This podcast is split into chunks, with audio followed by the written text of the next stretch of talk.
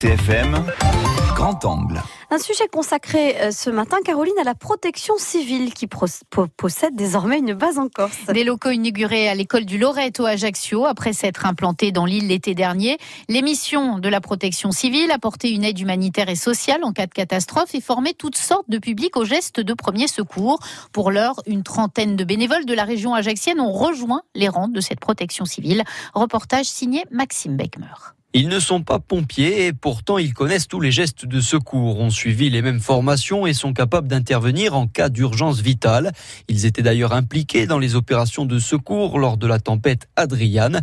Laurent Griot est l'un des premiers bénévoles de la protection civile de Corse. Nous avons euh, réalisé euh, un soutien lors de la tempête Adriane euh, fin du mois d'octobre où nous avons été mobilisés dans le cadre justement de la continuité des secours et nous avons eu deux équipes, une équipe déployée sur la région de Et une autre déployée pour euh, les personnes qui se sont retrouvées euh, sans avion sur l'aéroport d'Ajaccio. Une mission qui est finalement complémentaire de celle des pompiers. Alain Lascombe est le vice-président de la Fédération nationale de la protection civile. À la différence des pompiers, les pompiers font du pont secours et ensuite euh, reviennent à leurs tâches normales. Nous, nous nous inscrivons dans, bien souvent dans la durée et surtout nous faisons ce même pont secours mais déjà installé sur site. Vous avez un match important, n'importe quoi avec un grand rassemblement de public, vous avez besoin de secours sur place et les pompiers n'ont pas le temps de le faire. Ils ont trop d'autres tâches pour faire ça. Donc, la protection civile peut détacher une petite équipe de façon à assurer les soins immédiats dans ce genre de situation. Une unité régionale qui, selon Alain Lascombe, devrait répondre à un réel besoin en termes de prévention et d'accompagnement des secours. Plus ça va, plus on a des besoins en termes de secours ou simplement d'assistance. On a beaucoup de besoins également auprès de personnes qui ont été touchées, pas forcément dans leur chair, mais dans leur esprit parce qu'ils sont dérangés par des catastrophes. Et donc là, on peut apporter aussi notre soutien. La protection civile compte aussi de très jeunes recrues, à la star de Lucas Rovello, 20 ans. Déjà, ça apporte euh, beaucoup de connaissances en termes de gestes de secours. Ça apporte, euh, c'est une richesse aussi parce qu'on rencontre des gens de tous les horizons, de tous les âges. Et quelque part, euh, c'est la passion aussi qui parle. On est tous justement réunis autour de cette passion.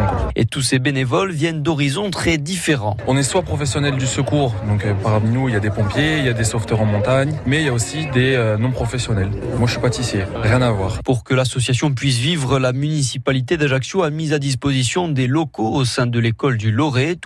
Pour le maire Laurent Marcangeli, cette force supplémentaire ne sera pas de trop. Les risques sont présents, euh, ils sont présents au quotidien. Il y a des risques climatiques, euh, il y a des risques également technologiques. Donc, nous avons, nous avons besoin d'avoir ce maillage. Pour fonctionner, la protection civile espère pouvoir compter sur le mécénat et les subventions des collectivités. Les pompiers de Corse du Sud ont déjà fait don de matériel et de deux véhicules. Un grand angle à réécouter sur notre site internet bleu RCFM.